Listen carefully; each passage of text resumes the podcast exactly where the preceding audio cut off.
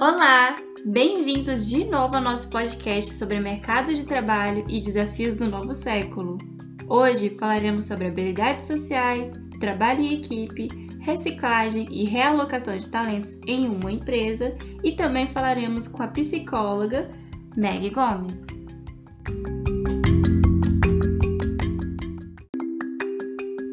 O grande filósofo Aristóteles já falou o seguinte: qualquer um pode ficar zangado, isso é fácil, mas zangar-se com a pessoa certa, na intensidade correta, no momento adequado, pelos motivos justos e da maneira mais apropriada, isso não é fácil. Será que você, nosso ouvinte, sabe se zangar da maneira mais apropriada no ambiente de trabalho?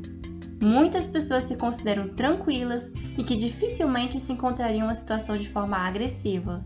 Porém, pesquisas mostram que essa não é necessariamente a realidade, como uma pesquisa realizada por Krause e Preto em 2022 com 222 pessoas.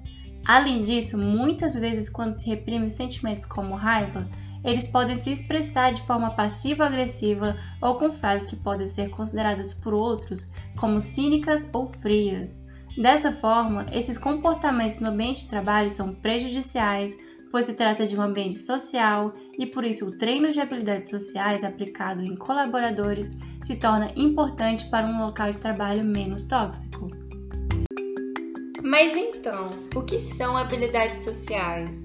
Habilidades sociais são um conjunto de comportamentos emitidos por um indivíduo em um contexto interpessoal específico, expressando sentimentos, atitudes, desejos, opiniões ou direitos de modo adequado àquela situação, respeitando os demais e geralmente resolvendo os problemas imediatos da situação, ao mesmo tempo que se minimiza a probabilidade de problemas futuros.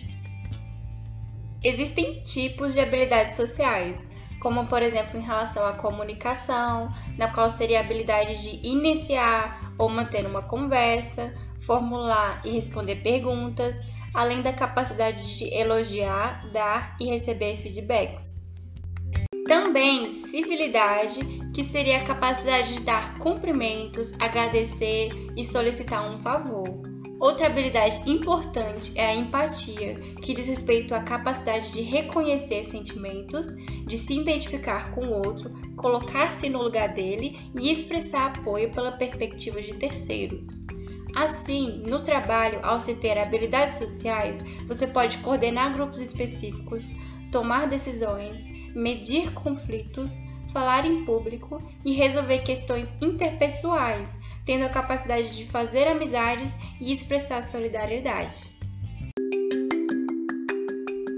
Fazer uma boa gestão de conflitos é de grande importância. Mas o que é a gestão de conflitos? Trata-se de um conjunto de ações estratégicas que buscam minimizar situações conflituosas. Além disso, a gestão de conflitos tem como objetivo transformar esses diferentes pontos de vista, interesses e valores em momentos de aprendizado ou algo produtivo.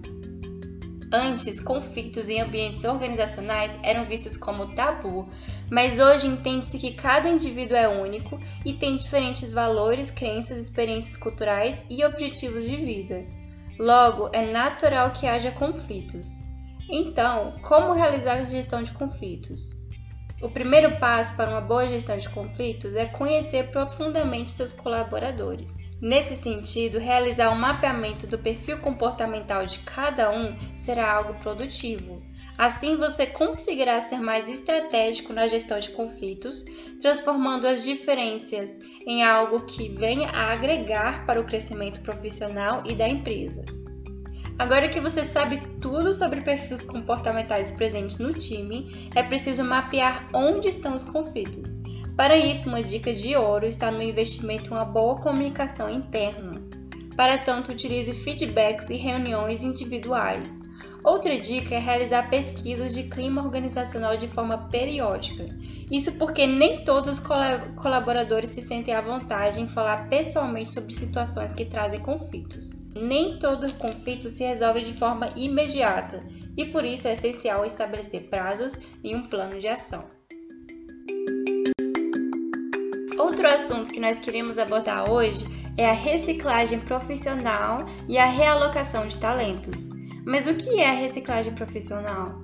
A principal finalidade é conseguir mudar e aperfeiçoar os conhecimentos dos profissionais para que eles se tornem colaboradores mais atualizados e completos conforme as exigências do campo de trabalho.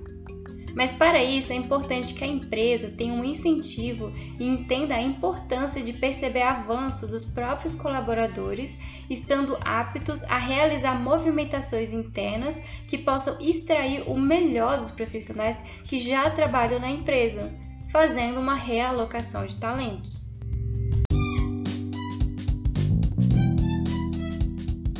Neste instante, nós iremos conversar com a psicóloga Meg Gomes ela é mestre em psicologia pela UNB e também é coordenadora do curso de graduação em psicologia do Centro Universitário Unimauá.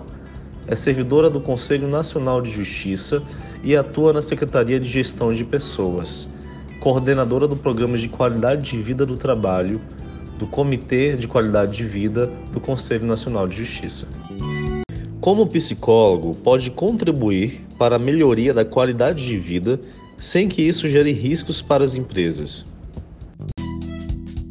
A primeira questão importante é partir do princípio do diagnóstico, né? Então, você só pode contribuir, fazer melhorias a partir da escuta. É importante saber diagnosticar os fatores que estão afetando a qualidade de vida, provocando aí é, contextos de bem-estar ou de mal-estar dentro da organização. Então, a primeira, a primeira ação realmente é o diagnóstico. Depois que você ouve os trabalhadores, e aí eu falo de uma ergonomia da atividade, que é uma fundamentação teórica da qualidade de vida no trabalho que a gente trabalha lá no nosso órgão, você vai implementar as mudanças. E essas mudanças têm que ser compreendidas como algo que não é só da área de qualidade de vida no trabalho. Qualidade de vida no trabalho envolve todos da organização. Então, essa questão de, ah, para a gente poder não gerar risco para a empresa. Então, é, entender que não é o psicólogo, não é a área de QVT só os únicos responsáveis na promoção desse bem-estar no trabalho, dessa qualidade de vida no trabalho de todos. Tem que envolver gestores, tem que envolver a alta administração, para poder todo mundo ter essa, esse engajamento e, de, de, e essa missão, esse objetivo, né? Também de não gerar risco para a empresa. Então, como é que pode contribuir? Com o diagnóstico, depois implementando as mudanças a partir da escuta desse diagnóstico, depois fazendo o monitoramento dessas ações, elas estão atingindo seus objetivos, fazendo a avaliação para reformular e entrar num outro ciclo. É o ciclo PDCA da administração pública. Você planeja, aí você vai desenvolver Aí você vai, com, é, vai monitorar e você vai avaliar para depois começar um novo ciclo. Meg, quais os maiores desafios para a melhoria da qualidade de vida no trabalho nas instituições hoje em dia?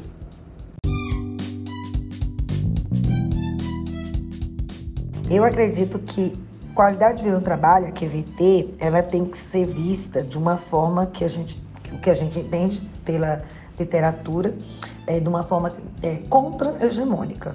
Tem-se o trabalhador como uma variável de ajuste. Então vejamos, né? Coloca-se o trabalhador para fazer um relaxamento, para fazer uma yoga, para fazer uma aula de de algo que vai tirar ele dessa pressão. Só que aí ele sai para fazer esse curso, essa capacitação, esse treinamento, essa ação, esse evento, e depois volta para o contexto de trabalho dele, no qual ele tem pressão da chefia, relacionamentos, socio, relacionamentos socioprofissionais que não são harmônicos, você não tem boas condições de trabalho, você tem uma organização do trabalho que não é saudável. Então, é, o primeiro desafio é quebrar esse paradigma de que para promover melhorias da qualidade de vida no trabalho dos trabalhadores, do ambiente como um todo, a gente precisa escutá-los e a gente precisa quebrar essa, essa visão de que é ele que precisa mudar. Muitas vezes tem que mudar-se o contexto organizacional. É, o ambiente organizacional é que precisa ser mudado. Quais as, é, quais as características desse ambiente que precisa ser mudado? Vai depender de empresa para empresa, de organização para organização. Tem organizações que têm ótimas condições de trabalho ali no, no, questões físicas, né? O melhor computador, a mesa, o local é bom, o prédio é bonito, mas é uma cultura de gestor que oprime.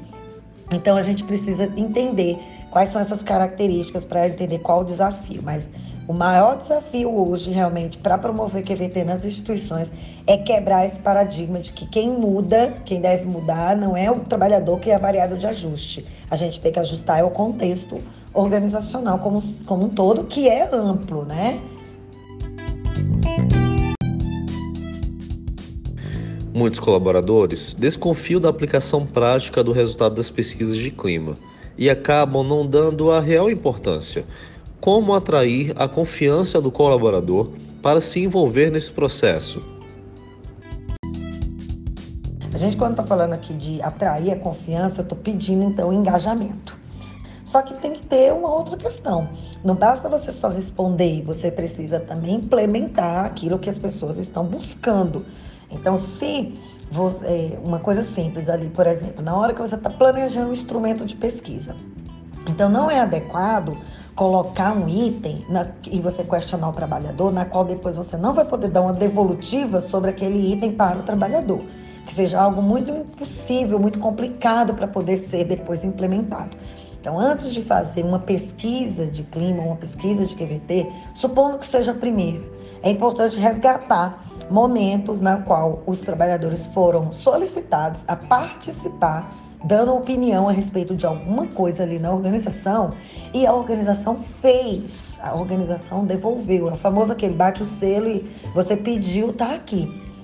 Vocês pediram para mudar de sede, tá aqui, nós mudamos de sede. Vocês pediram um plano de desenvolvimento institucional, um plano de desenvolvimento profissional, está aqui, o plano foi instituído conforme o normativo tal, tal, tal.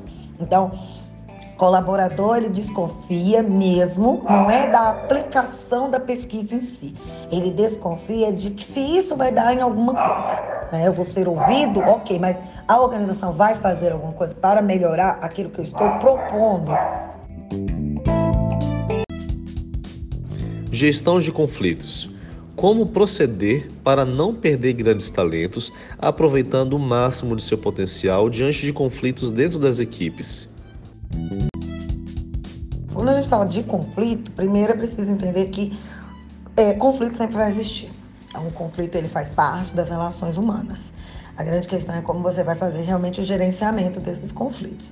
E uma questão muito importante é a prevenção, né? Programas preventivos. Então, fazendo promoção de capacitações mesmo, né? Gestão de conflitos, gestão da mudança, como, como gerir equipes porque muitos dos conflitos eles vêm pela falta do preparo.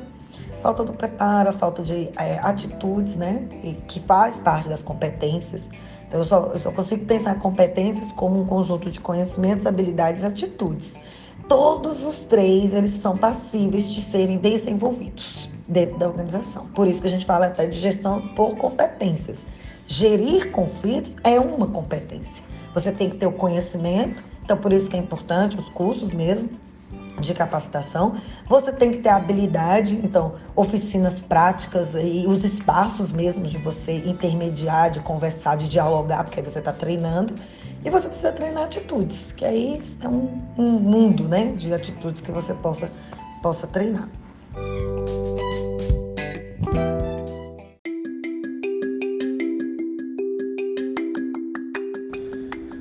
Gostaria de agradecer a participação da psicóloga Meg Gomes aqui nessa nossa entrevista e também a você por ter estado conosco até aqui. Nos próximos dias estaremos lançando o nosso quarto e último episódio. Fique conosco. Até lá!